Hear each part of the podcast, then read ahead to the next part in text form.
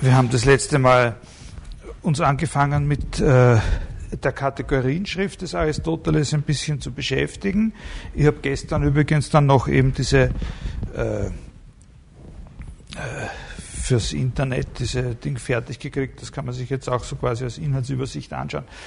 Äh, haben, haben, haben gesehen bei diesen Kategorien, äh, dass man die in zweierlei Weise auffassen kann, Klassifikation von Prädikaten, andererseits aber auch möglicherweise eine Klassifikation von Seinsweisen, Arten zu sein.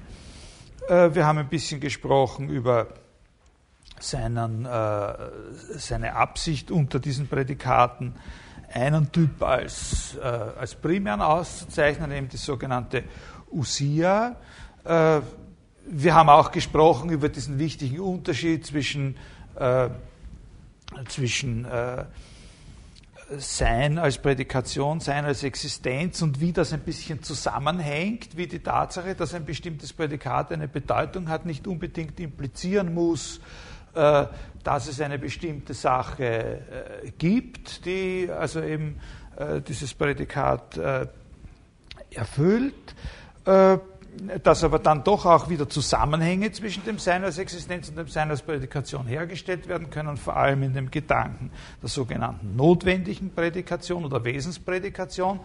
Auf diese Sache werden wir dann entweder heute oder in der nächsten Stunde äh, wieder zurückkommen. Dann haben wir noch gesehen, das ist jetzt wirklich nur so eine Aufzählung von Stichworten, dann haben wir noch gesehen, dass äh, ja, an den Begriff der Usia, zumindest in dieser Schrift, das ist auch was, womit wir uns dann noch weiter beschäftigen werden, eine Unterscheidung vornimmt und von einer primären und von einer sekundären äh, Usia oder Wesensbestimmung äh, spricht, wobei wir äh, festgestellt haben, dafür werden wir aber heute die Begründung noch einmal genauer durchforsten, dass er als primäre Usia äh, eigentlich das Individuum und als sekundäre Usia, zweite Usia, die äh, Gattungs- oder Artbestimmung, die nächste Gattungs- oder Artbestimmung dieses Individuums äh, begreift. Am Schluss sind wir dann gelandet, äh, ich habe da auch auf der Tafel so eine kleine Skizze gemacht dazu, bei einer eigentlich noch grundlegenderen Unterscheidung, nämlich von zwei äh, verschiedenen äh, Arten oder Aspekten, wie man die Prädikation als solche verstehen kann. Äh, nämlich einerseits als das Prädikat sagt etwas von etwas anderem aus als über dieses andere oder das Prädikat sagt etwas von etwas anderem aus als in diesem anderen Seien. Äh, mit dieser Sache werden wir uns äh, äh, werden wir uns äh, weiter beschäftigen. Ich lese Ihnen dann nochmal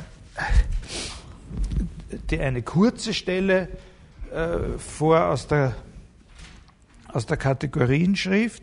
Substanz im eigentlichsten, ursprünglichsten und vorzüglichsten Sinn ist die, die weder von einem Subjekt ausgesagt wird, noch in einem Subjekt ist.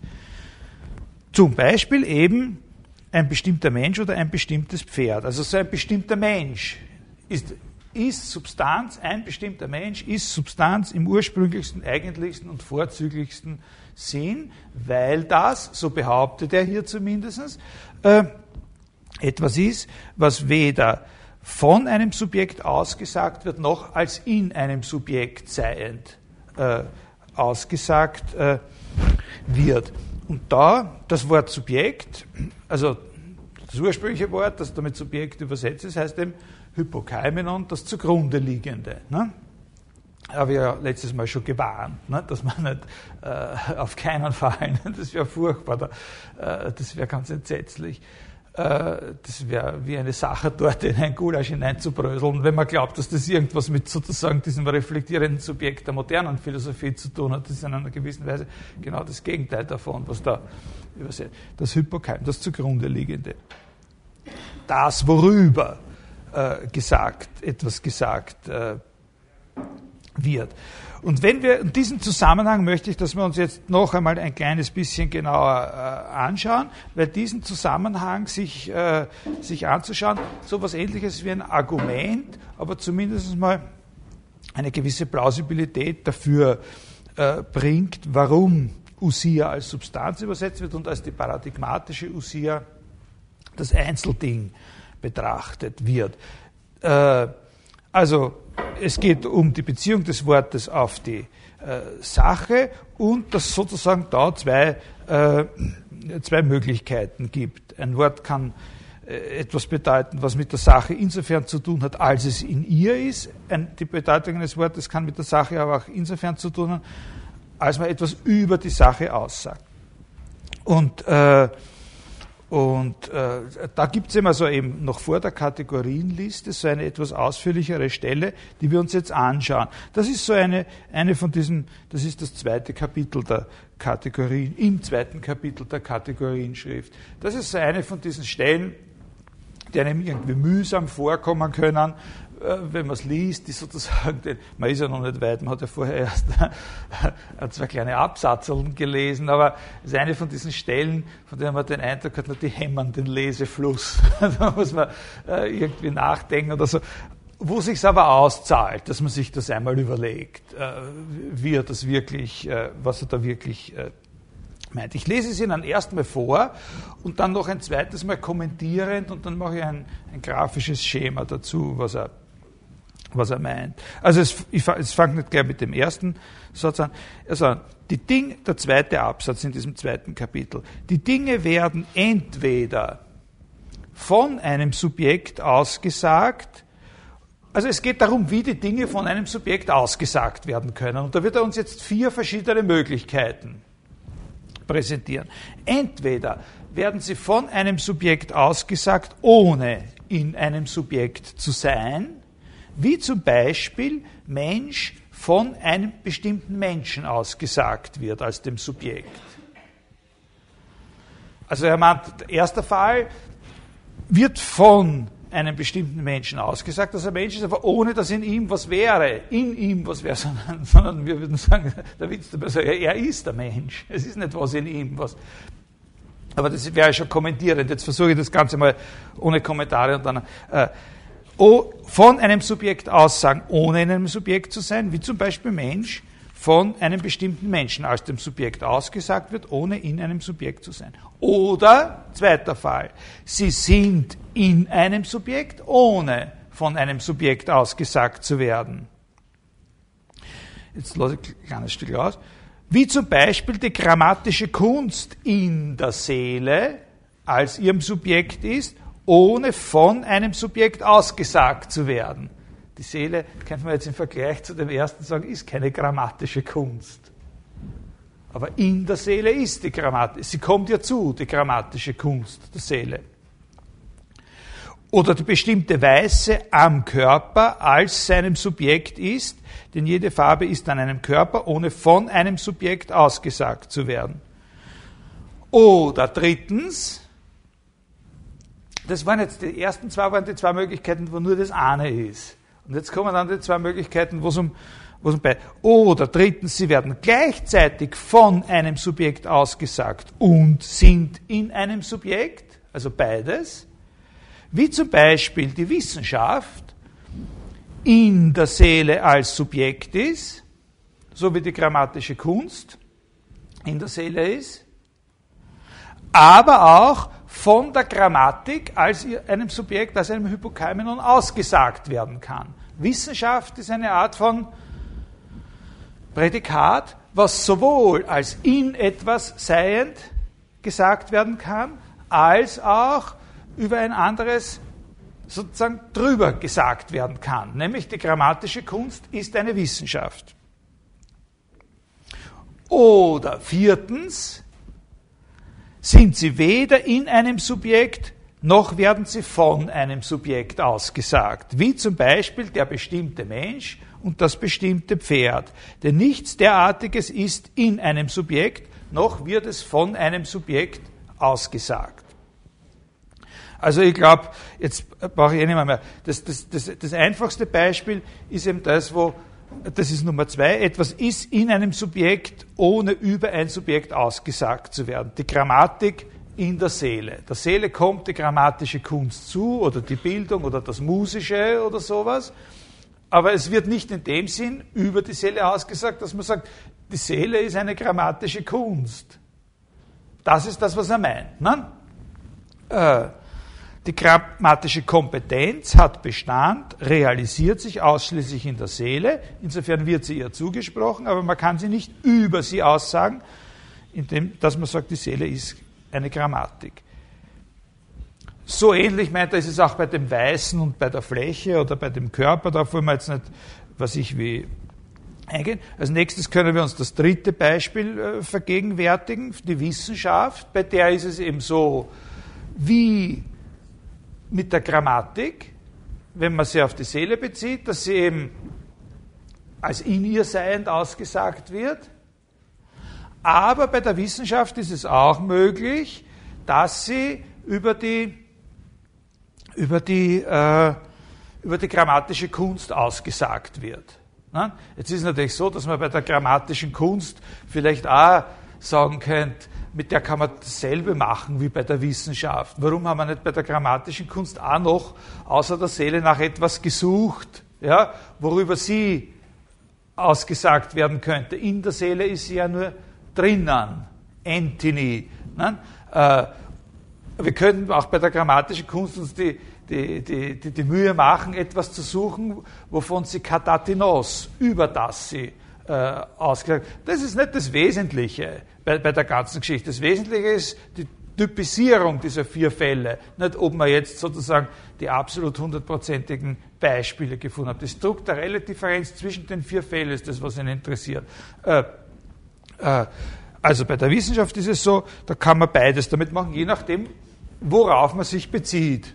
Entweder auf die Seele, in der sie realisiert wird, oder auf die grammatische Kunst, von der sie sozusagen, könnte man jetzt vorwegnehmen, sagen, so etwas wie eine wesentliche Bestimmung ist, nämlich dass die grammatische Kunst eine Wissenschaft ist. Und dann das Erste, das wäre eben das einfach etwas über, äh, äh, über etwas aussagen, ohne dass es drin ist. Also zum Beispiel Mensch von einem bestimmten Menschen oder die Wissenschaft äh, äh, über die äh, grammatische Kunst. Äh, also ich glaube, da ist zum Verständnis eher am besten das, was ich zuerst schon äh, gesagt habe, dass eben äh, sie nichts finden oder nichts Besonderes finden werden in dem, äh, in dem, äh, in dem Sokrates, was das ist, dass er ein Mensch ist und irgendwas anderes, was das ist, dass er was überbliebe oder so, sondern das, das wird nicht über ihn gesagt, sondern er ist Mensch. Er selber ist der Mensch. Das wird nicht und dann gibt es eben noch diesen, diesen vierten Fall, mit dem, wo das weder noch. Äh, ein bestimmter Mensch wird nicht von irgendetwas als seinem Subjekt ausgesagt, äh, und er wird auch nicht über etwas als, äh, also wird nicht über etwas als sein Subjekt ausgesagt und er ist auch nicht äh, sozusagen in etwas, er ist einfach er selber. Der, der Sokrates äh, ist einfach er selber, er ist nicht in sich, nur einmal diesen Unterschied zu machen, hat keinen Sinn. Und dieses Schema ist es, was in dieser Schrift hier die Sonderstellung der Usia und zugleich auch die Sonderstellung des Individuums als ursprünglichste und eigentlichste Usia klar äh, machen kann. Mit einer Usia nämlich bezeichnen wir zwar eine Sache, aber wir sagen weder etwas über die Sache, noch setzen wir etwas in sie, sondern, so könnte man sagen, wir identifizieren sie als das, was sie ist. Mit der Usia zielen wir sozusagen direkt auf das Hypokeimenon als das zugrunde liegende, sagen, was das Subjekt ist. Das ist das, was zu erwarten ist von so einer Usia-Bestimmung, dass sie sagt, was das Subjekt ist und nicht nur etwas über das Subjekt sagt oder sagt, dass in ihm etwas Bestimmtes los ist, wie zum Beispiel, dass es der grammatischen Kunst fähig ist oder der, der musischen Bildung sondern wir sagen, was es ist. Das ist eben das, was man äh, vielleicht äh, auch nicht wirklich verstehen oder analysieren können muss. Aber das muss man zumindest einmal als Syndrom erfassen, dass das eine eigene Dimension der Frage ist bei Aristoteles, dass es bei dieser Usia, bei dem Primat der Usia darum geht, eine besondere Art von Prädikation auszuzeichnen, als die, die uns sagt, was das Ding ist, in dem Sinn, dass das nicht nur etwas über das Ding sagt und nicht nur sagt, dass etwas wie immer Wesentliches in diesem Ding äh, der Fall ist, vorliegt oder sich abspielt, sondern einfach als Grundlage dafür, dass man darüber etwas sagen kann und als Grundlage dafür, dass man feststellen kann, was drinnen los ist, sozusagen festlegt, was das ist. Das ist die, die, die Idee. Mit einer Qualitätsangabe sagen wir etwas über eine Sache oder setzen etwas in die Sache und dieses etwas, oder sagen wir, dieses etwas kann dann auch existieren. Das ist eine Sache, die wir voriges Mal besprochen haben, in einem abgeleiteten Sinn. Aber es, dem kommt dann nur so eine abgeleitete, eben nicht als Choriston, Existenz zu, insofern es etwas gibt, worüber es gesagt werden kann. Und dieses muss selbst sozusagen erfassbar sein als etwas, was es ist. Hier beginnt, jetzt fangen wir wirklich an, sozusagen mit dem, was, was in dieser Vorlesung irgendwie Hardcore ist. Ne? Also das wird natürlich auch ein bisschen komplizierter. Ich werde mich bemühen, in der heutigen und in der nächsten Stunde, wo wir uns mit diesen Sachen befassen, die Dinge möglichst klar darzustellen. Lassen Sie es ein bisschen absingen. Schauen Sie sich vor der nächsten Stunde äh, oder hören Sie sich äh, das noch einmal an, was ich da äh, was ich da sage. Und wenn Ihnen da wirklich was fundamental unklar ist, dann stellen Sie Fragen. Es wäre schon toll, also je besser man wenn, man, wenn man diese Sachen einigermaßen versteht und selbst nachdenken kann, dann hat man sehr viel äh, gewonnen. Äh, Natürlich hat das auch was damit zu tun, dass die nicht nur irgendwie besonders schwierig sind, sondern mit der Rolle, die Aristoteles in der Philosophie äh, Geschichte spielt. Äh, also diesem, was, wo man sagt, es existiert auch die Weiße oder sowas, ja, äh, dem kommt die Existenz nicht zu, ohne dass es ein zugrunde liegendes gäbe, über das es ausgesagt äh, wird. Also man könnte so ein Schema machen, was ich da jetzt vorgelesen habe, dieser Absatz, das ließe sich in einem Schema, äh, wir haben da das Hypokaimenon,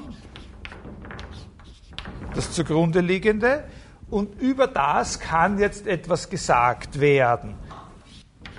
In dem Sinne des Dikatatinos oder in dem Sinne des Entini. Ja? Und da können wir jetzt eine Tabelle machen und sagen, da gehen wir jeweils ein Beispiel an und, und, und sozusagen diese vier Fälle unterscheiden.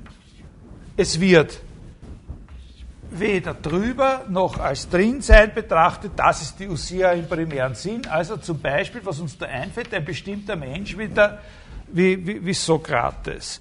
Oder es wird zwar darüber gesagt, äh, aber nicht als darinnen gesagt, wie zum Beispiel Mensch.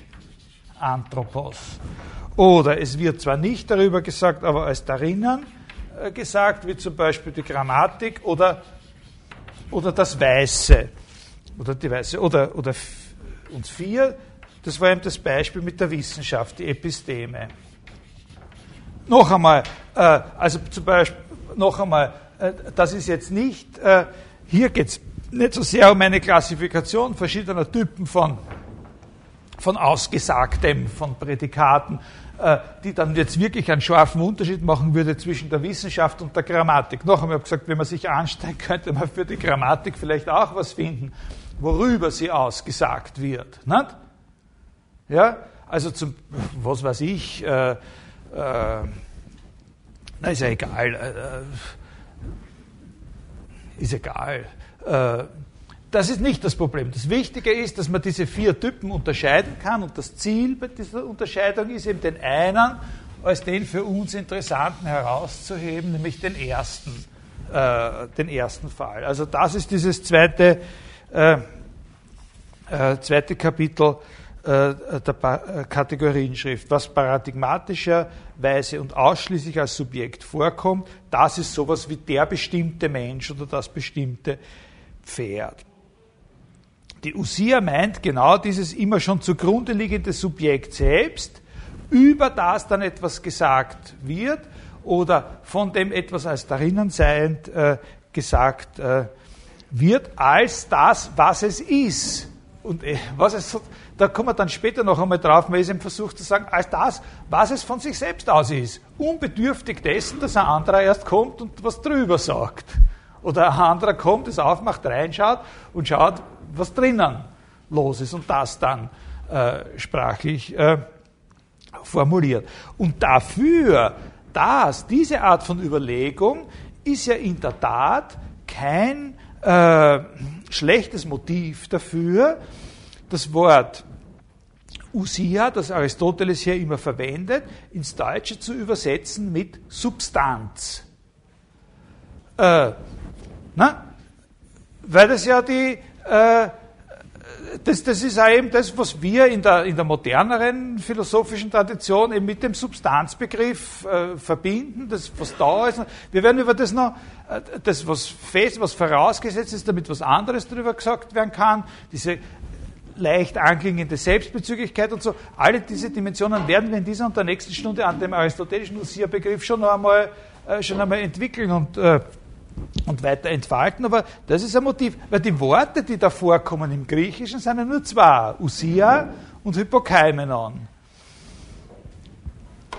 Äh, also, Usia heißt Substanz wegen dem Kriterium, das er für sie angibt und dass sie eben nur als Subjekt vorkommt. Da kann ich auch noch eine Stelle vorlesen, äh, ganz kurz. Äh, alles andere wird entweder von den ersten Substanzen als dem Subjekt ausgesagt oder ist in ihnen als dem Subjekt.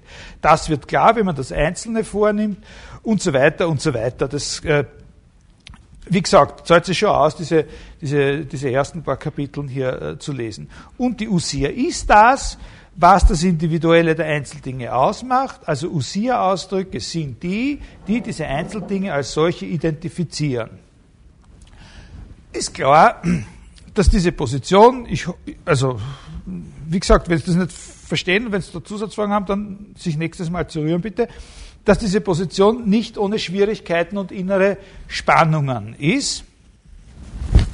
Eine der Spannungen, die hier vorliegen, ist, dass ja, wenn man das ganz ernst nimmt,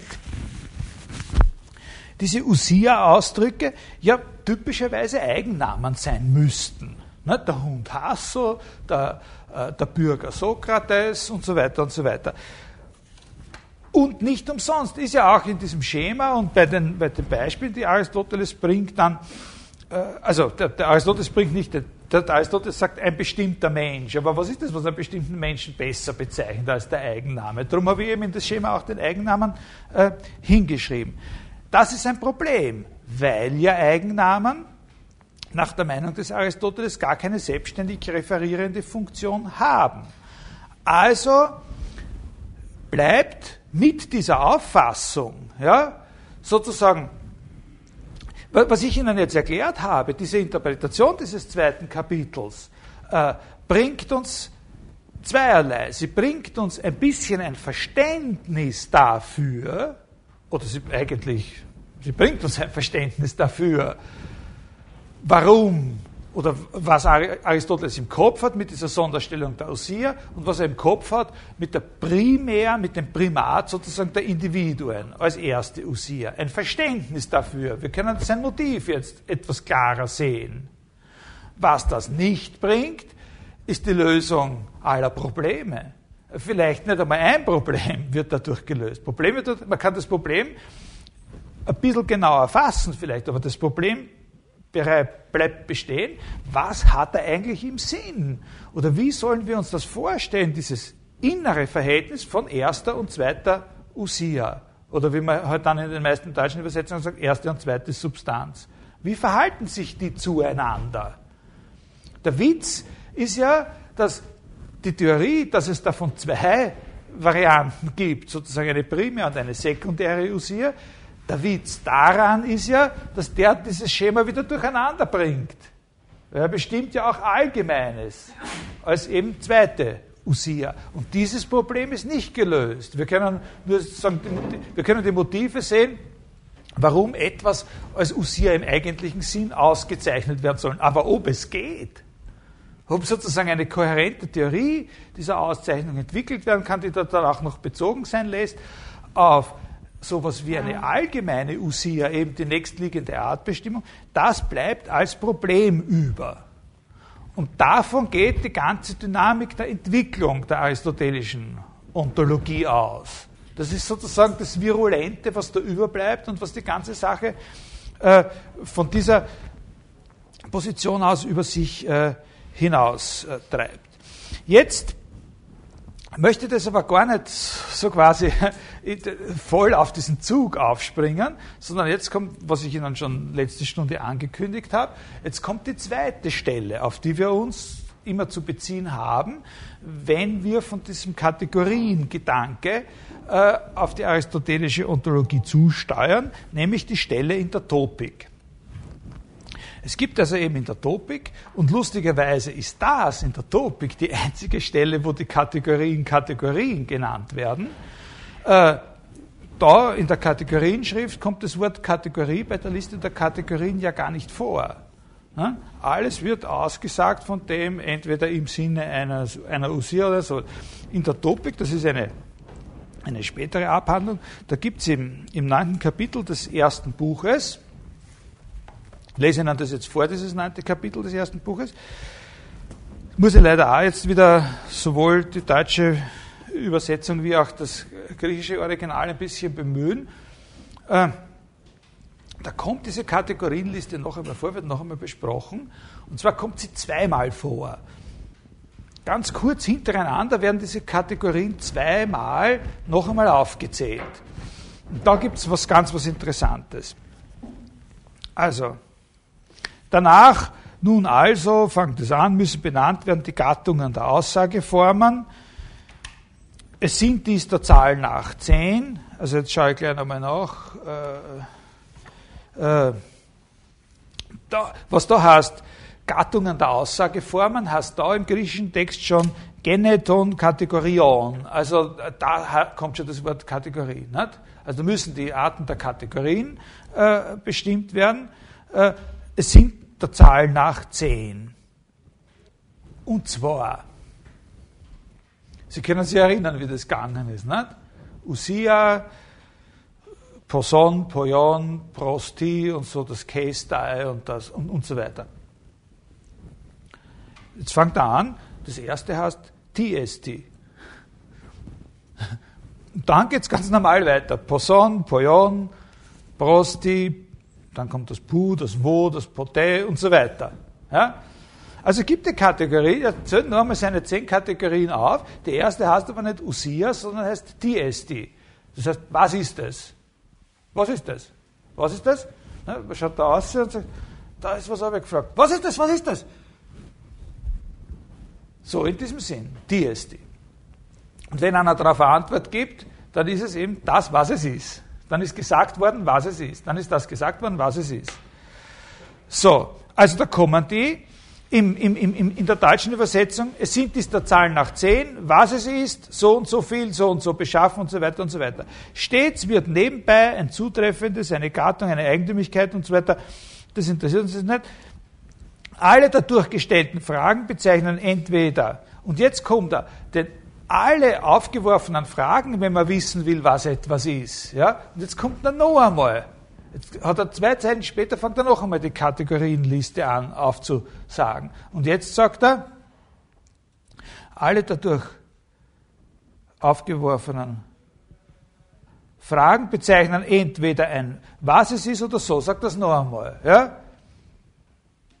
Und dann im nächsten, äh, das lese ich jetzt vor, alle dadurch aufgeworfenen Fragen bezeichnen entweder ein was es ist oder ein irgendwie viel oder ein irgendwie beschaffen und da steht auch wieder TSD und dann kommt wieder die ganze Liste. Oder irgendeine der anderen Grundformen von Aussage. Kategorie ist da das Wort. Klar ist aus dem, wer das, was es ist, angibt, wer die Frage, was die Sache ist, beantwortet, wer das, die angibt, der bezeichnet nun einmal, und jetzt heißt es im Griechischen auf einmal wieder, eine Usia oder ein Poson oder ein Poyon und so weiter. Also das Eigentümliche ist an dieser Stelle folgendes. Er präsentiert uns mit der Kategorienliste zunächst einmal und scheint sich aber nicht mehr so recht erinnert zu haben, wie die anfängt. Ja, verwendet da am Anfang nicht mehr, das Wort Usia, sondern das Wort Diesti, was es ist.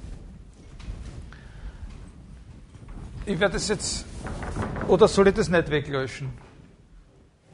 Ich, ich habe ja noch eine zweite. Ja, probieren wir es mit der zweiten. Die habe ich allerdings mal schon einmal passiert, dass ich es nicht so weit runtergeschoben habe.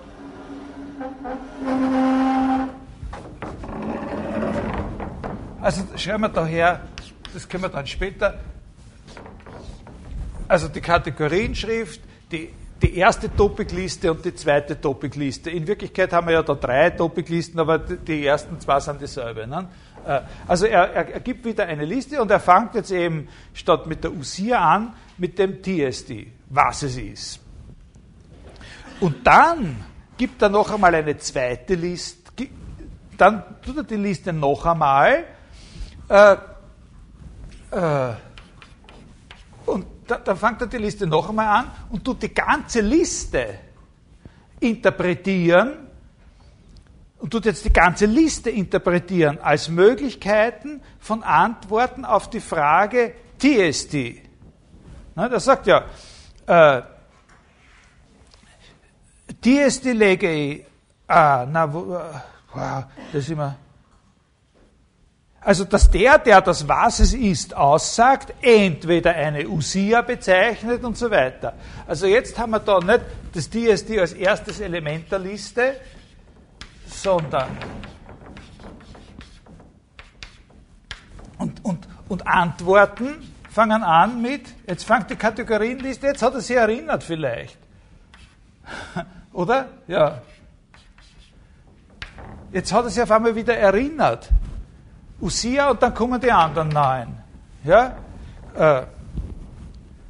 Also er hat zuerst die Kategorienliste, die ist ein bisschen verändert. Es fängt statt mit Usia mit Tiesti an. Und dann kommt die ganze Liste noch einmal. und jetzt wird die ganze Liste als die zehn möglichen Antworten auf die Frage, was ist es, aufgefasst. Und da taucht als erstes wieder die Usia auf. Das ist, glaube ich, schon, also wenn man, wenn man auch nicht äh, sich mit der Sache vorher beschäftigt hat, irgendwie eine bemerkenswerte Angelegenheit. Und ich glaube doch, dass er dass an das was mitteilen äh, sollte. Ich lese jetzt nochmal auf Deutsch vor, wie das mit dem zweiten dann äh, zu Ende geht. Denn alle dadurch gestellten Fragen bezeichnen entweder ein Was und so weiter. Und klar ist aus dem, wer das Was es ist angibt, bezeichnet einmal ein seiendes Wesen. Jetzt wird das Wort Usia auf einmal mit seiendes Wesen übersetzt. Ja? Bezeichnet einmal ein seiendes Wesen, nicht, weil, der, weil der Übersetzer jetzt vor einem großen Problem gestanden ist, natürlich. Äh, ein seiendes Wesen, ein andermal ein so und so viel, ein andermal ein so und so beschaffen und so weiter. Alle mit der Frage, was ist es, aufgeworfenen, aufgeworfenen alle, alle in der Form, was ist es, aufgeworfenen Fragen zielen entweder auf, also die, die Frage, was es ist, ist eine allgemeinere, ja, und zielen entweder auf eine Usia oder und so weiter und so weiter. Also wie kann man das, wie kann man das verstehen? Äh, man könnte ja sagen, solange wir nur damit konfrontiert wären, dass er jetzt statt Usia sagt, die ist die, also wenn es an der Topikstelle nur diese eine Liste gäbe, wäre das nicht unbedingt ein Problem. Wenn man könnte sagen, na, da hat er jetzt einfach einen anderen Ausdruck für das gefunden, wovon wir immer schon gewusst haben, dass er es meint. Nämlich, dass mit der Usia gesagt wird, was die Sache ist. Was ist es? Und nicht nur das, was darüber gesagt wird oder was als darin seiend ausgesagt wird fast ein bisschen ein Fortschritt. Ne? Er hat sozusagen, vielleicht fast ein bisschen ein Fortschritt, dass dieser Ausdruck Usia jetzt weg ist, der so schwer zum Übersetzen ist. Ne? Man kann, man, was man sagen kann, ist eben, äh, in einer gewissen, wie man etwas über etwas sagen kann, ist in einer gewissen Weise in diesem Schema ausdifferenziert und da gibt es ganz was Besonderes und wenn man über ein, oder von einer Sache was in diesem Sinne sagt, dann sagt man eben, was sie ist. Und alles andere, was man sagt, hat alle anderen Weisen, wie man etwas sagt, als darin seiend oder darüber sagt, die gehen ihm auf in diesen anderen zehn Kategorien. Das könnte man ja nachvollziehen. Der Witz oder oder sozusagen das Problem kommt erst mit dieser zweiten Liste, die jetzt zwar nominell wieder mit der Kategorienschrift übereinstimmt, nicht abweicht, aber völlig anders interpretiert wird, nämlich so, anders kann man das nicht verstehen, dass so quasi jede Kategorie von der Usia bis zur Relation oder bis zum Tun und Leiden ein Was es ist angibt. Das ist der wichtige, den Unterschied, das müssen Sie verstehen, dass das da jetzt bei diesen verschiedenen Listen, das ist, worum es geht. Das schaut ja wieder so aus, als würde eben genau, was wir ursprünglich in der Kategorienschrift gesehen haben, dass er als Vorrang der Usia vor den anderen Kategorien im Auge hat, das würde das jetzt wieder eingezogen und es, als wäre die Usia-Bestimmtheit genauso eine gleichrangige Antwort auf die Frage, was ist es, wie die Größenbestimmtheit. Das wird die, die Usia genauso wie die anderen, der TS die Frage untergeordnet. Aber komischerweise jetzt wieder mit demselben, mit demselben Wortlaut wie in der, wie in der Kategorienschrift, während in dieser ersten Liste, die sozusagen dem Spirit der Kategorienschrift näher steht, ein anderes Wort verwendet wird. Das ist TST. Also das ist das Problem. Und ich glaube, wenn man sich dieses Problem noch ein bisschen besser verständlich machen möchte, ist das Beispiel mit diesem, ist, ist, ist, ist, das, äh, ist, ist die Erinnerung an dieses Spiel, wer oder was bin ich, an diesem Punkt jetzt wirklich eine ganz, ganz große Hilfe. Bei diesem Spiel, was bin ich oder wer bin ich, bei diesem einfachen Scharadenspiel, da ist ja die Frage, wer oder was bist du? Die generelle Frage, ich bin wer, wer bist du? Oder was bist du? Das ist genau diese Frage TSD. Was ist das? Und diese Frage kann jetzt zerfallen. Die Situation kann jetzt durchaus zerfallen in Richtungen wie, dass das eine Farbe ist oder eine Handlung. Ich bin die Ohrfeige, die der Dingsbums dem sowieso gegeben hat. Eine Handlung. Oder ich bin die Farbe weiß. Oder ich bin die Farbe blau. Aber zu mir hat einmal ein Töpfer in Stob gesagt, wie einen blauen Krug, der einen Krug bestellt hat bei ihm. Und er hat gesagt, was für eine Farbe soll er haben? Und habe gesagt, blau. Hat er gesagt, blau ist keine Farbe, blau ist ein Zustand. Eigenartig, nicht? dass im Burgenland den Blues gibt, so richtig. Nicht? Äh, äh, also, was man da sein kann, da gibt es ja gar keine Grenzen. Man kann eine Farbe sein, man kann eine Größe sein in diesem Spiel. Man kann auch irgendwas sein wie eine Katze. Oder ein Mensch oder ein bestimmter Mensch. Aber man muss nicht. Man kann in diesem Spiel eben, also was ich, Leute, die das spüren, die fragen, bist vielleicht was Abstraktes? Ne? Sagst du, und, und, und, und dann meinen sie eben, dass man sowas ist, wie eine Zahl, Arithmon oder eine Größe oder ein Zustand oder eventuell auch ein Ereignis, obwohl Ereignisse als etwas Abstraktes zu bezeichnen nicht äh, gerade äh, besonders äh, zielführend ist, philosophisch und so. Also dieses Sein, was man da ist, könnte im Sinne der ursprünglichen Intentionen des Aristoteles, wo zwischen primären und abgeleiteten Sein unterschieden wird, durchaus ein abgeleitetes Sein. Und am Schluss wird man halt erwischt und identifiziert. Und dann am Schluss kommt das Showdown und es stellt sich heraus, du warst dieses Gelb, das uns damals am Kleid der Madame sowieso so beeindruckt hat. Das war schwer. Zwei Stunden haben wir gebraucht, aber jetzt kommt der Zug endlich, der diese lange Verspätung hatte, der der Grund dafür war, dass mein Bahnhofsrestaurant dieses Spiel gespielt haben. Also das macht in diesem Spiel gar keinen Unterschied. Diesen, dieser wichtige Unterschied zwischen dem primären und dem sekundären Sein ist in diesem Spiel gar nicht so wichtig. Wir könnten daher zum Beispiel jetzt die Hypothese aufstellen, dass wir sagen, ja, ja, das ist eben für dieses Spiel kein Unterschied. Aber philosophisch ist es eben ein Unterschied und daher könnten wir sagen, die zweite Liste, die zweite Topikliste ist eine Liste für Scharadenspieler. Die Kategorienschriftsliste und die erste Liste aus der Topik, das ist eine Liste für Philosophinnen. Weil in der wird das, was für die Philosophie interessant ist, problematisiert oder kann das problematisiert werden. Der wesentliche Unterschied, der Vorrang zwischen, dem, äh, zwischen der Bestimmung, was die Sache ist und allem anderen oder der Spannweite, die es für alle Aussagen über sie gibt. Also das zerfällt jetzt noch einmal in dieses Catatinos oder Antony äh, Aussage. Verstehen Sie das ungefähr? Also, das mit dieser zweiten Liste und mit dem Spiel, diesen Zusammenhang sollten Sie verstehen. Ne? Aber das, was wir sagen wollen mit solchen Wörtern wie grandir, diminuer, rougir, verdoyer, trancher, also größer werden, kleiner werden, erröten, grünen, schneiden, geschnitten sein oder so und so weiter. Das ist ein, von einer völlig anderen Art. Das ist nicht mehr von der Art des Sachverhalts oder des Zustands oder der Mischung im Grunde der Körper, sondern das sind unkörperliche Ereignisse an der Oberfläche. Des Événements incorporels à la surface, qui résulte de ce mélange. Also das sind diese Ereignisse, diese Effekte an der Oberfläche, die nur resultieren aus der Vermischung der Körper, aber als diese eingetretenen Ereignisse von einer völlig anderen Natur sind. Das ist uns wirklich was sehr, diese Art, den Dualismus so zu ziehen, ist uns wirklich was, was Fremdes. Ne?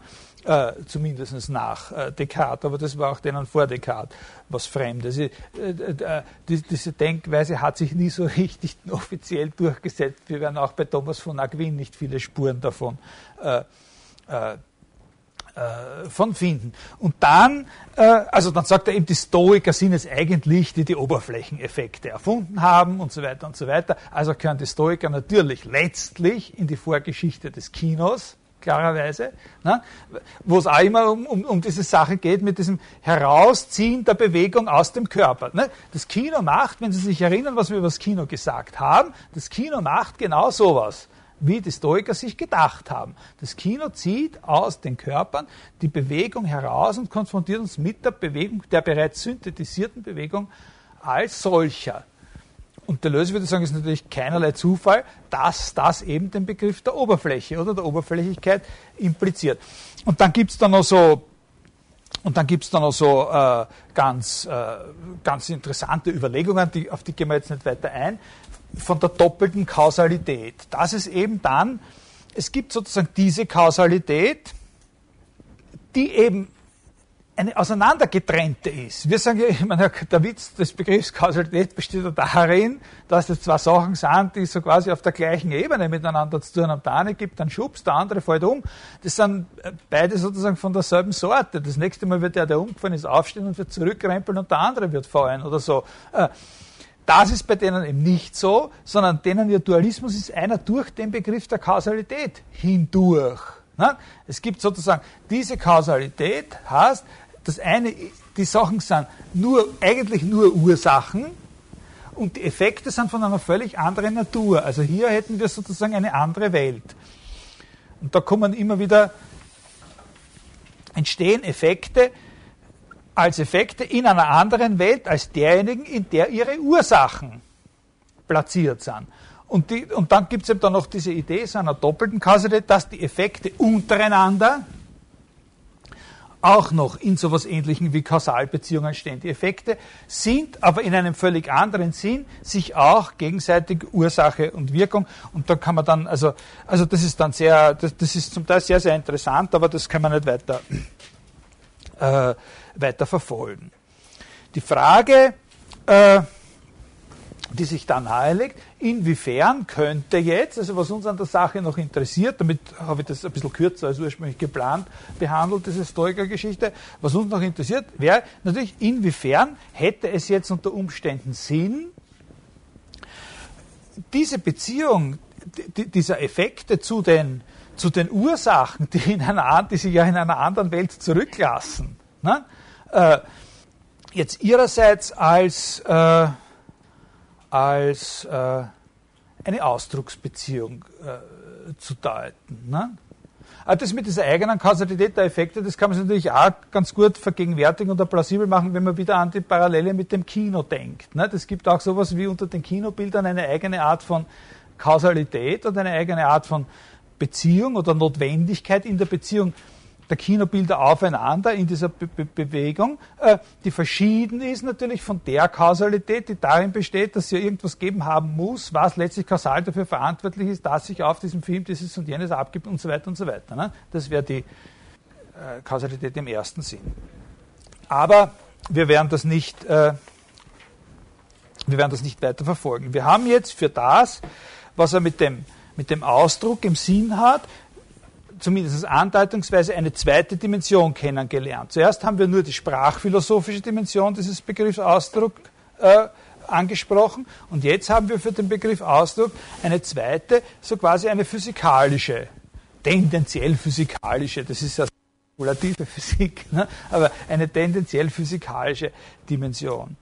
Und wenn Sie das aus ein paar äh, Schritten Entfernung äh, sich ansehen, dann würden Sie auch hier wieder auch hier in diesem Zusammenhang noch eine weitere konkrete Wurzel erkennen für diesen äh, plakativen Begriff des Plan d'Immanence, des Immanenzplans. Äh, ne? Also wir haben, äh, wir haben diese Sache mit dieser Oberfläche, auf der die Ereignisse stattfinden. Nicht? Wenn man nur Keskeler Philosophie liest und diese ersten, so wie wir ja auch begonnen haben, diese ersten 20, 30, 40 Seiten liest und sagt, was gibt es alles, was für die Philosophie charakteristisch ist? Da gibt es die Begriffe, dann gibt es diese Personalität oder was, diese philosophische, und dann gibt es den Immanenzplan. Und was ist der Immanenzplan? Der Immanenzplan ist sowas, äh, wo Ereignisse zueinander in Beziehungen treten, ohne dass die Art dieser Beziehung bereits vordeterminiert wäre und so weiter, hm. dann ist das ja wahnsinnig abstrakt. Ne? Wahnsinnig abstrakt. Wenn Sie das verstehen wollen, was das heißt, hat es keinen Sinn, dass Sie darüber nachgrübeln.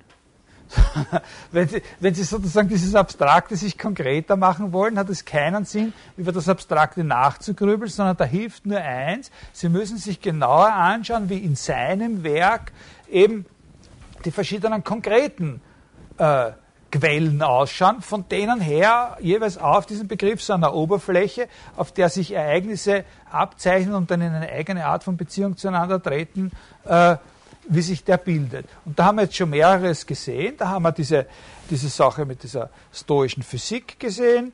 Wir haben auch, äh, was Ihnen am Anfang, äh, glaube ich, der vorigen Stunde oder war das schon der vorvorigen, äh, da, da kurz angedeutet habe, diese psychoanalytische Deutung mit dieser metaphysischen Oberfläche, wo es da um diese Todestriebsache geht. Ne?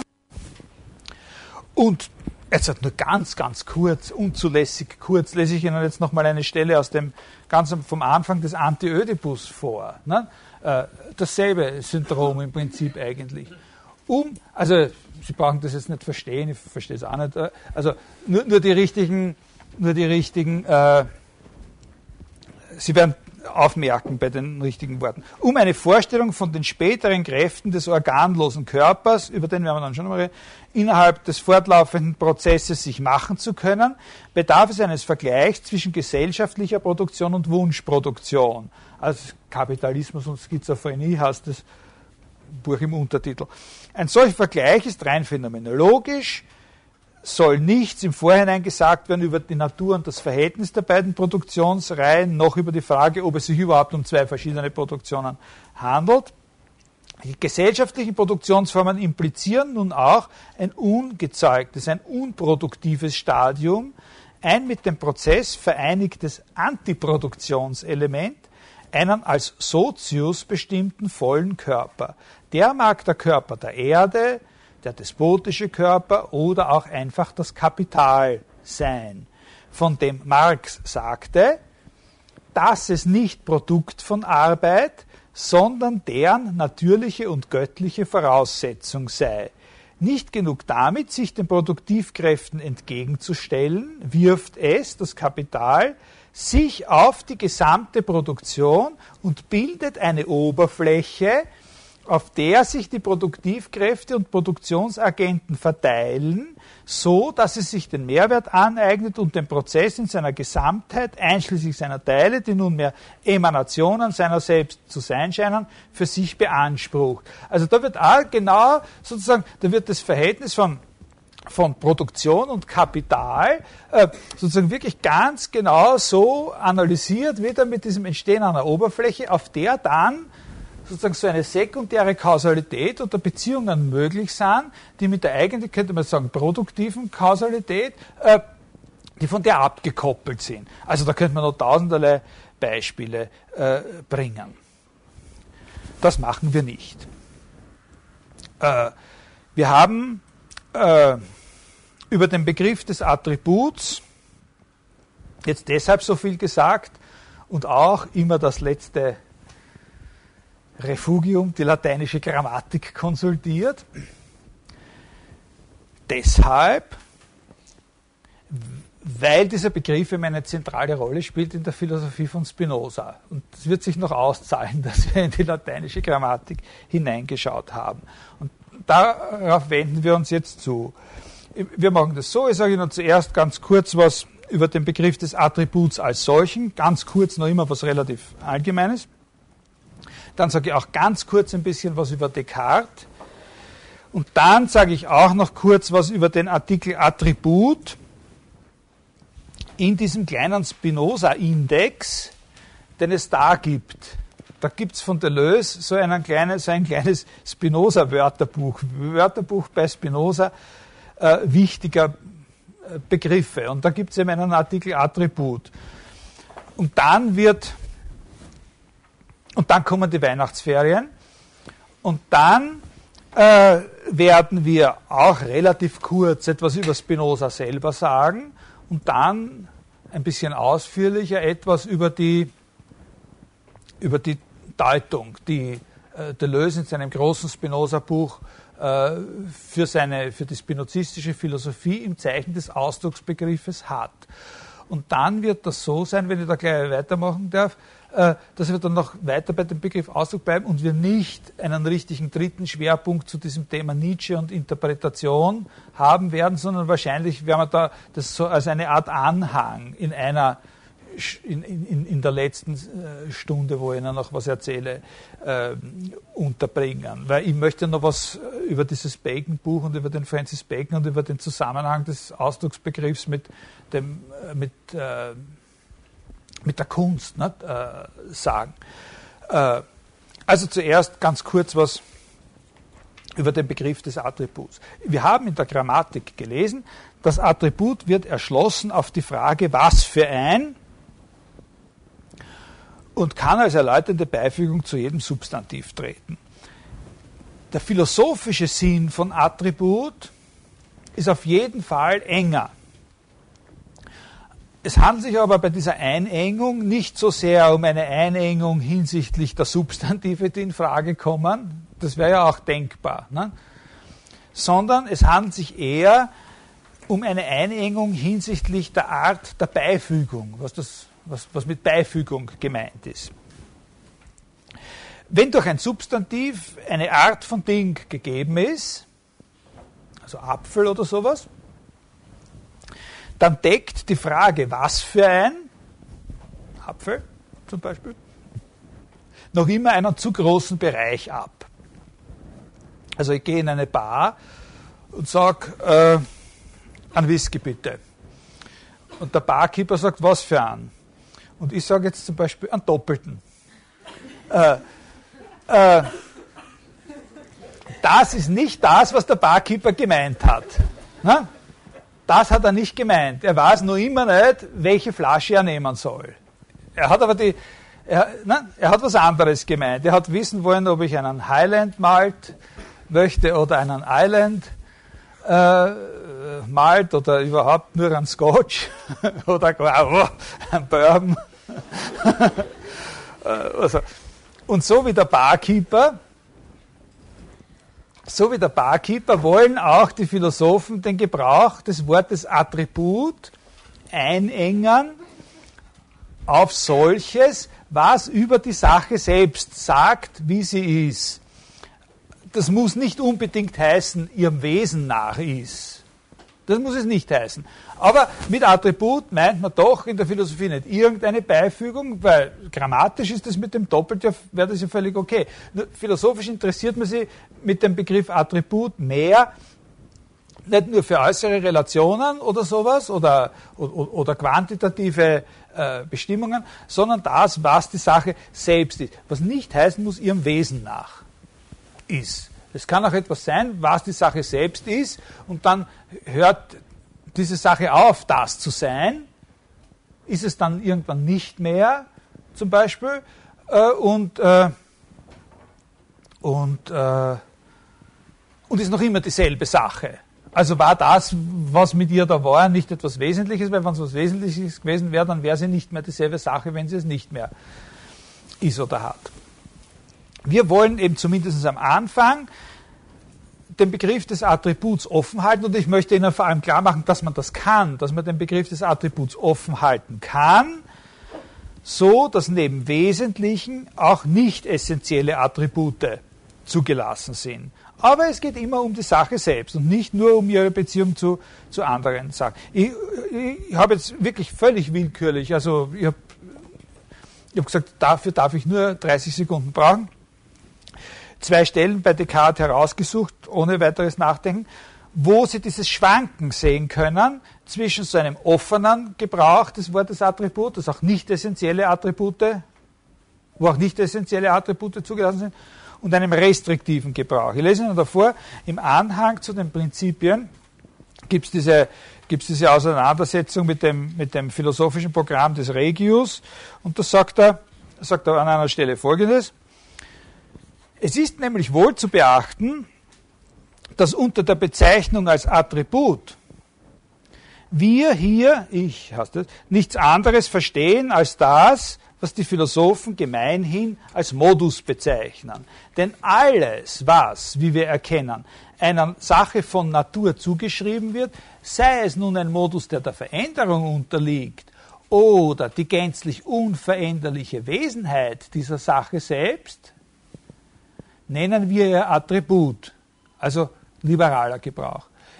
Dann kommt in Klammer, indessen habe ich es nicht in diesem umfassenden Sinn verstanden, als ich Denken und Ausdehnung als die hauptsächlichen Attribute der Substanzen, in denen sie sich befinden, angesehen habe, sondern vielmehr in dem Sinn, wie man es für gewöhnlich auffasst. Also die restriktive Auffassung ist die gewöhnliche, wo man nämlich unter Attribut eine unveränderliche und von der Wesenheit des Subjekts untrennbare Sache versteht, welche dieses eben erst konstituiert, dieses Subjekt. Wenn Sie eine andere Stelle, jetzt lesen wir noch eine andere Stelle vor, die er gemeint haben könnte, wie er gesagt, anderswo habe ich es strenger verstanden, aber die ist auch noch immer nicht völlig, äh, völlig fixiert, wo er sagt, nun wird allerdings aus jedem Attribut die Substanz erkannt, aber es gibt doch für jede Substanz eine vorzügliche Eigenschaft, eine besondere Eigenschaft, welche ihre Natur und ihr Wesen ausmacht und auf die sich alle anderen beziehen. Also sowas wie ein primäres, eben würde man sagen, wesentliches Attribut. So bildet die Ausdehnung in Länge, Breite und Tiefe, die Natur der körperlichen Substanz und das Denken macht die Natur der denkenden Substanz aus. Alles, was sonst dem Körper zugeteilt werden kann, setzt die Ausdehnung voraus. Das ist ja diese berühmte äh, kartesianische Position in der Physik. Ne? Also was eben die englischen Naturphilosophen in der Generation danach, aber eigentlich schon zu seiner Zeit so gerügt haben, ne? dass alle physikalischen äh, Begriffe sozusagen auf geometrische reduzierbar sind. Und es daher nicht möglich ist, eine wirkliche Dynamik in der Physik zu formulieren bei, bei, bei Descartes. Äh, Ebenso ist alles, was man im Geist antrifft, nur ein besonderer Zustand des Denkens. Zum Beispiel Gestalt, könnte man sagen, Gestalt ist ein Attribut des Körpers, aber eben nicht ein so ein primäres, weil Gestalt nur unter Voraussetzung der Ausdehnung äh, einer Sache äh, zugeschrieben werden, äh, werden kann. Aber auch da nicht, können Sie noch immer auch an dieser Stelle ein Bewusstsein davon erkennen, dass die Einschränkung äh, des Attributs auf das Wesentliche eine nicht selbstverständliche Angelegenheit ist.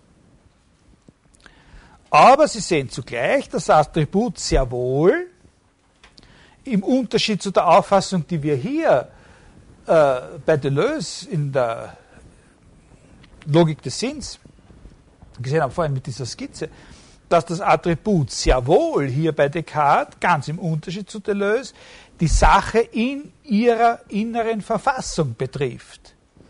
Alles andere als oberflächlich, ja, das zu beachten. Da haben wir jetzt wirklich einen, einen Gegensatz, wenn wir so jemanden wie Descartes lesen, da haben wir einen Gegensatz. Das Attribut betrifft die Sache eben nicht an dieser Oberfläche, sondern betrifft sie innerlich.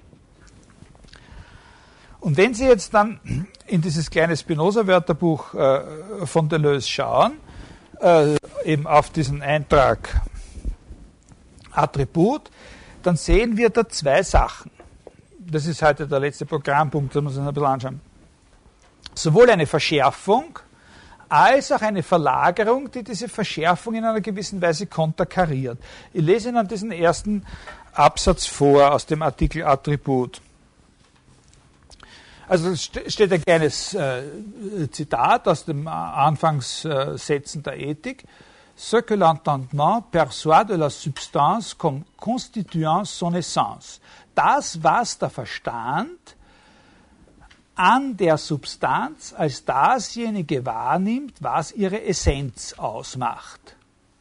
Das ist das Attribut. Also das, ein Attribut ist das, was der Verstand an der Substanz wahrnimmt, perçoit, als ihr Wesen ausmachend, als ihre Essenz ausmachend. Das ist das Spinoza-Zitat. Und dann kommt Deleuze. Die Attribute sind nicht, das muss man als erstes verstehen, nur sozusagen Sichtweisen des Verstandes oder des Intellekts. Ich würde Entendement, wie das hier steht, gerne mit Intellekt übersetzen, aber Sichtweisen des Verstandes oder Intellekts, äh, also sowas ähnliches wie diese Anschauungsformen bei Kant oder sowas, das sind sie nicht, weil der spinozistische Verstand sowieso nur das auffassen kann, was auch wirklich ist. Das sind auch nicht diese, diese Attribute Emanationen aus der Substanz oder irgend sowas, weil es keine Superiorität, keine Überlegenheit, keine Eminenz, über das Wort, über das werden wir nochmal sprechen müssen, fürchte ich, über die Eminenz, äh, weil es keine, äh, keine Übergeordnetheit der Substanz gegenüber ihren Attributen gibt äh, und auch nicht eine Hierarchie un, äh, unter den Attributen oder so. Jedes Attribut, chaque attribut exprime une certaine essence. Jedes Attribut drückt eine gewisse Wesenheit aus. Wenn sich das Attribut doch notwendigerweise, wenn das Attribut doch notwendigerweise irgendwas mit dem Verstand zu tun hat, si l'attribut se rapporte nécessairement à l'entendement, also wenn, das, wenn aber gleichwohl das Attribut notwendigerweise was mit dem Verstand zu tun hat, so ist das nicht deswegen, weil es im Verstand seinen Platz oder seinen Sitz hat, sondern deswegen, weil es expressiv ist und das, was es ausdrückt, das Exprimé, natürlich äh, notwendigerweise äh, impliziert, dass es auch irgendeine Instanz gibt, die das wahrnimmt, qui le perçoive. Und das ist unter Anführungszeichen das Wahrnehmen. Also, das ist dieser äh, dieser erste Absatz. Da sind wir schon mittendrin. Ne? wir haben eine, wir haben eine, eine Substanz. Unter Substanz können wir hier durchaus noch dasselbe verstehen, da müssen wir gar nichts Spezielles, Spinozistisches um, um für unser Ziel jetzt äh, mitgekriegt haben. Unter Substanz können wir hier an dieser Stelle durchaus auch noch das verstehen, äh, was Descartes äh, in den Prinzipien meint, zum Beispiel mit so einem Ausdruck wie, äh, was dagegen das anlangt, was wir als äh, Ding oder als Dingzustand betrachten, so ist es der Mühe wert, es einzeln für sich äh, zu untersuchen. Unter Substanz können wir nur ein Ding verstehen, das so existiert, dass es zu seiner Existenz keines anderen Dinges bedarf. Und eine Substanz, die durchaus keines anderen Dinges bedarf, kann man nur als eine einzige denken, das heißt als Gott. Also unter Substanz wollen wir ein Ding verstehen, das so auf, diese, auf eine Weise existiert, dass es nicht der Existenz eines anderen Dinges äh, äh, äh, bedarf. Und gegenüber der Substanz haben wir dann eben so einen Verstand und so einen Intellekt. Ne? Und jetzt kann mit der Substanz allerhand los sein. Also die wird herumgeschubst von irgendwelchen anderen Substanzen, die ändert ihre Zustände, die wird einmal rot und einmal blass oder sowas, bleibt dabei immer sie selbst. Ja? Und dieses sie selbst bleiben in Bezug auf die Substanz, das ist jetzt in zwei Hinsichten zu verstehen. Jetzt, was jetzt kommt, ist sehr wichtig. Das steht nicht so da bei dem Deleuze drin, aber das sind Dinge, die doch ziemlich direkt zu dem Verständnis dieser Stelle, die ich Ihnen gerade vorgelesen habe, dazugehören. Dieses und bleibt dabei trotzdem immer sie selbst. Dieses sie selbst.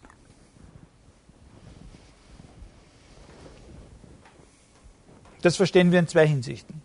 Einerseits ist es so etwas wie ein ganz, ganz formaler Kern, der nichts anderes ist als Selbstbezüglichkeit, Selbstgenügsamkeit, indifferent gegen alle inhaltlichen Bestimmungen.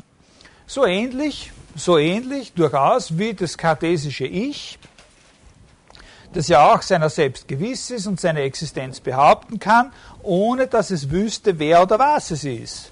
Also, wer bin ich eigentlich, sagt er dann an einer Stelle in den Meditationen. Jetzt, jetzt weiß ich, dass es mich gibt, da fährt jetzt die Eisenbahn drüber, klar. Äh, selbst der täusche Gott, der mächtigste wenn er mich täuscht, dann, dann gibt es mich jedenfalls. Äh, aber wer bin ich? Keine Ahnung, vorläufig. Ne? Müssen wir extra was unternehmen, um da weiterzukommen. Ne? Trotzdem bin ich. Ne? Also rein sozusagen keiner inhaltlichen Bestimmung zunächst einmal bedürftig, obwohl das eben dann eine sehr, sehr dürftige Sache wäre, wenn es dabei bliebe, äh, aber es existiert. Also das ist der eine Aspekt von diesem Sie selbst bleiben. Andererseits ist jenes Sie selbst bleiben der Substanz doch auch ein etwas bleiben, ein das bleiben, was sie ist und immer schon war. Das bleiben, was sie war und was sie nicht aufhören kann zu sein, ohne zugleich aufzuhören, sie selbst zu sein. Das ist ihr Wesen, ihre Essenz. Ne? Das, was sie immer schon war und nicht aufhören kann zu sein, ohne aufzuhören, sie selbst zu sein, das ist ihr Wesen, eben Essenz. Dieses einerseits, andererseits, was ich da jetzt habe, einerseits nur so ein Kern von Selbstbezüglichkeit, aller inhaltlichen Bestimmung unbedürftig, auf der anderen Seite das bleiben, was sie immer schon war und nicht aufhören kann zu sein, ohne aufzuhören, sie selbst zu sein. Dieses einerseits und andererseits ist eine Spannung. Ne? Das ist sehr, sehr wichtig. Das ist eine Spannung und nicht eine Ergänzung. Das verträgt sich ja nicht oder nicht unmittelbar. Das einerseits ist eben eine Selbstbezüglichkeit, die gerade einer essentiellen Bestimmung eines Was ist es, was du da die ganze Zeit bist und immer bleibst, unbedürftig wäre.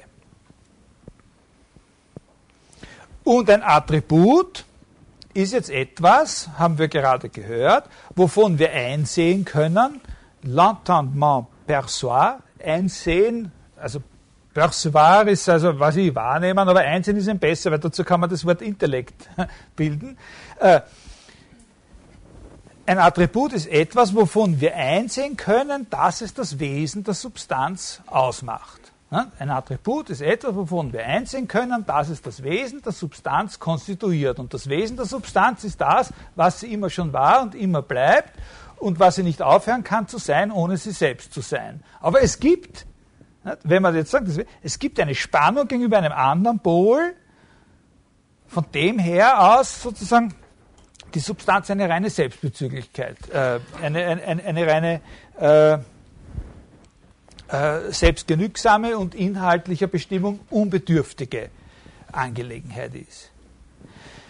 Der Punkt, den Deleuze macht, ist der, oder betont, ist der folgende. Das Attribut ist nicht ein Ens Rationis. Also er sagt, das ist nicht etwas, was im Verstand existiert. Das Attribut ist nicht etwas, was nur im Verstand existiert, was bei Descartes ein Ens Rationis wäre. Das Attribut ist etwas gewissermaßen Objektives. Der Verstand, der Intellekt, das Wahrnehmungsvermögen hat in dem Zusammenhang nur deswegen einen notwendigen Auftritt, weil das Attribut expressiv ist, sagt er, weil es etwas ausdrückt und weil es keinen Sinn hätte zu sagen, dass es etwas ausdrückt, ohne die Instanz einer Sphäre der Offenheit anzunehmen, in der das eben präsent wird, dieses Ausgedrückte. Und diese Sphäre ist eben der Intellekt. Das, was das Attribut ausdrückt, ist eben das Wesen der Substanz. Man könnte auch dazu so eine kleine Skizze äh, versuchen.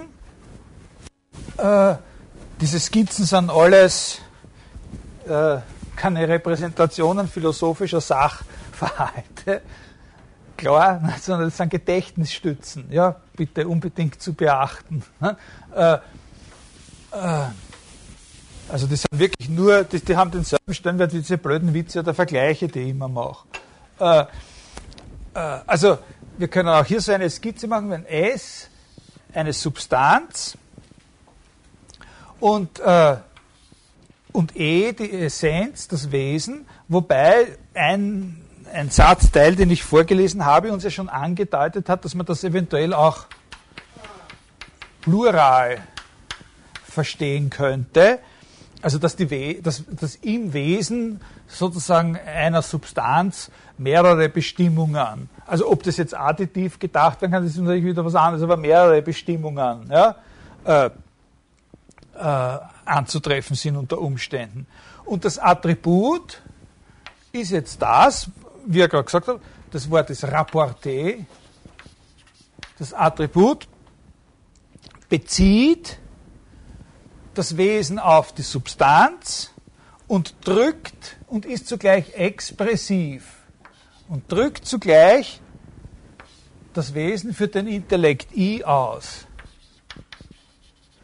Und das Problem ist, ein gewisses Problem ist, äh, nach wie vor diese Spannung, ne, in der wir einmal und das ist auch wirklich ein weitertreibendes Problem, ein wichtiges Problem, in der wir einmal sozusagen die Substanz als völlig selbstständig und eigentlich der inhaltlichen Bestimmung unbedürftig betrachten, wo sie als ihr eigener Kreis so quasi in ihrer eigenen Welt existiert, oder ein andermal die Substanz so betrachten, dass sie ein, ein was sie war und immer bleiben wird, mit einschließt. Das sind, das sind diese zwei Lesarten des und bleibt immer sie selbst, kann aufgefasst werden. Einmal, es bleibt immer sie selbst im Sinne einer rein abstrakten Selbstbezüglichkeit oder das andere Mal in dem Sinn, dass es etwas einschließt, was sie immer bleibt und immer schon war und nicht aufhören kann zu sein, ohne dass sie auch aufhört, sie selbst zu sein.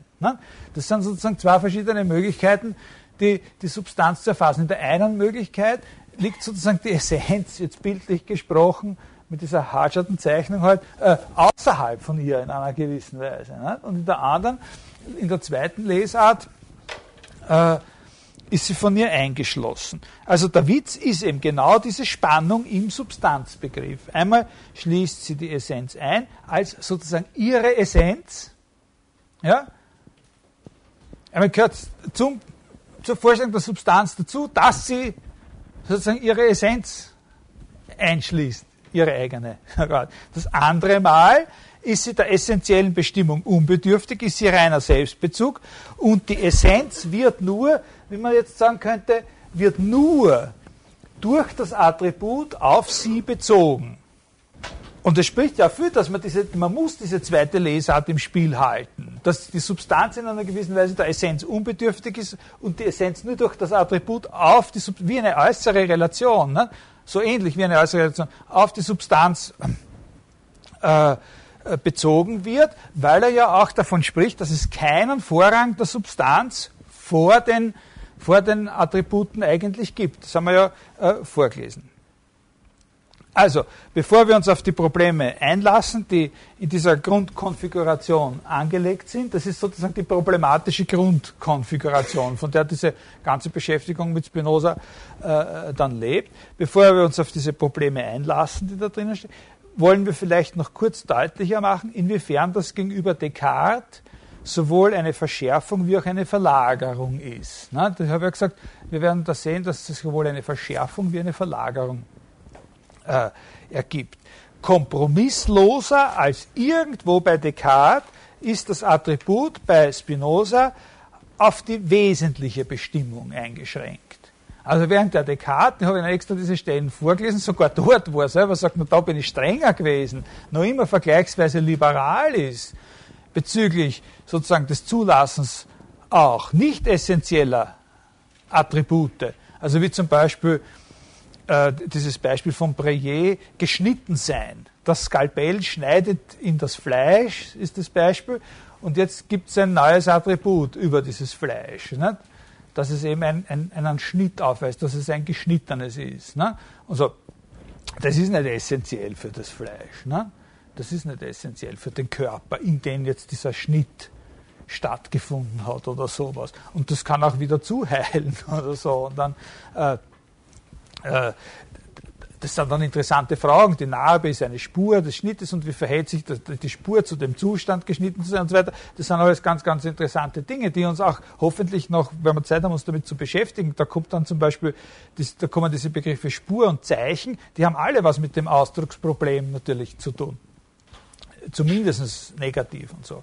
Äh, also, bei Spinoza wird das Attribut ganz eindeutig auf die auf das wesentliche Attribut eingeschränkt. Aber zugleich gibt es eine Verlagerung, die das in einer gewissen Weise schon wieder konterkariert, weil nämlich der Bezug zwischen der wesentlichen Bestimmung und der Substanz problematisch wird. Der Bezug zwischen der wesentlichen Bestimmung und der Substanz ist nicht mehr so betoniert und fest. Um es in einem Bild äh, äh, zu sagen, in einer sehr unverbindlichen Metaphorik, das Wesen der Substanz kann nicht mehr fraglos so verstanden werden, dass es in der Substanz ist oder dass es nur in der Substanz ist. Also das Wesen kann nicht mehr so verstanden werden, dass es eine rein intrinsische Bestimmung der Substanz ist, die so quasi von der Substanz dominiert würde. Es ist in der Substanz, aber es ist auch auf sie durch das Attribut bezogen. Und die Kehrseite dieser Beziehung des Attributs, also das, die Kehrseite des Attributs, die Kehrseite der Beziehung des Wesentlichen auf die Substanz ist der Ausdruck. Das Attribut hat sozusagen zwei Seiten. Beziehung des Wesens auf die Substanz und die andere Seite des Attributs ist Ausdruck des Wesens für den Intellekt weil sich der Intellekt auf die Substanz tatsächlich auch nur mittels derartiger wesentlicher Bestimmungen, die in Attributen zum Ausdruck kommen, beziehen kann. Wer piepst? Piepse ich? Nein. Oder? Äh, und da sehen Sie jetzt tatsächlich, trotz dieser Verschärfung des Begriffs Attribut auf das Wesentliche und auf die Sache selbst, trotzdem wieder eine Konstellation auftauchen, die ein bisschen der bei den Stoikern ähnlich ist. Äh, oder äh, bei dem Sinn als das vom Satz ausgedrückte.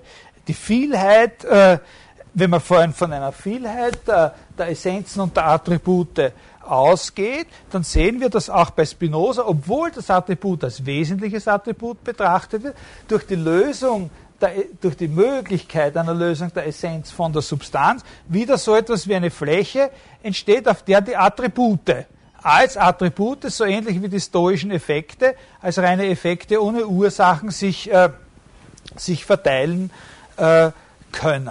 Das Wichtige, was wir dann sehen werden, äh, bei Spinoza selbst und auch bei Deleuze, ist eine der wichtigsten Sachen, und da wird uns auch bei Deleuze dann noch ein zusätzliches sozusagen Interpretationsfeld aufschließen, ist der Unterschied zwischen dieser Beziehung des Ausdrucks, den das Attribut der Essenz für den Intellekt gibt. Das Attribut gibt der Essenz Ausdruck für den Intellekt, der also jetzt einsehen kann. Dadurch, dass das Attribut expressiv ist, kann der Intellekt etwas einsehen, was die Essenz der Sache ausmacht. Dass also diese Beziehung des Ausdrucks durch das, der Essenz durch das Attribut streng unterschieden werden muss von der Beziehung einer Bezeichnung der Essenz, einer repräsentationsartigen Bezeichnung der Essenz durch irgendein Prädikat oder Wort oder eben ein Zeichen. Also das spielt bei Spinoza eine ganz große Rolle äh, und wird von Deleuze auch dann aufgenommen als ein wichtiges Thema, das aber im Großen und Ganzen eigentlich ein bisschen anders behandelt als Spinoza.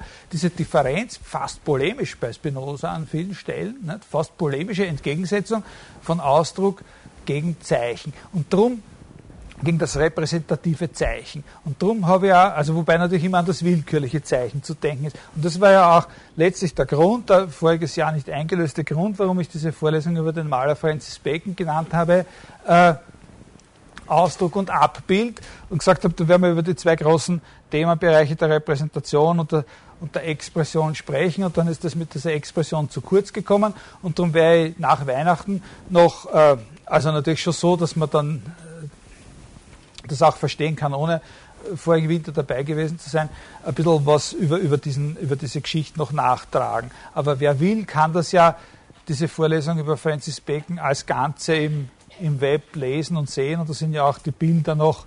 Äh, soll Ihnen die Adresse dann einmal aufschreiben, dass, dass jemanden, der es noch nicht weiß, äh, das finden Sie unter der Adresse äh, nochmal, der Plato-Dialog. Ich weiß nicht, wieso ich ausgerechnet zu dem Dialog gekommen bin.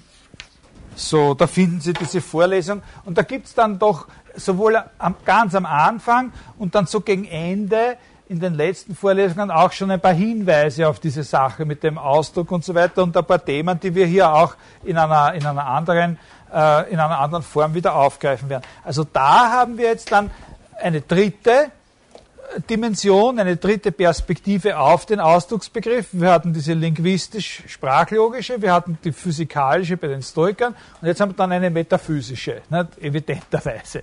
Äh, also wünsche Ihnen schöne Weihnachtsferien. Ich, werde, ich verspreche Ihnen hundertprozentig, ich war jetzt wirklich sehr, sehr unter Druck in den letzten in den letzten Wochen mit viel Arbeit und auch mit gesundheitlichen Problemen. Über die Weihnachtsferien wird ein Site über die ganze äh, Vorlesung gemacht. Da, können, da sind dann die Audiofiles leichter zugänglich und es gibt so wie bei der Ontologie-Vorlesung zu jeder Stunde so eine kleine Inhaltsangabe und, und, und eventuell diese Skizzen, diese Erläuterungen bringe ich dann auch hinein. Also wenn die Weihnachtsferien vorbei sind, haben Sie dann ein bisschen mehr äh, Komfort im Nachschauen, was es da eigentlich gegeben hat.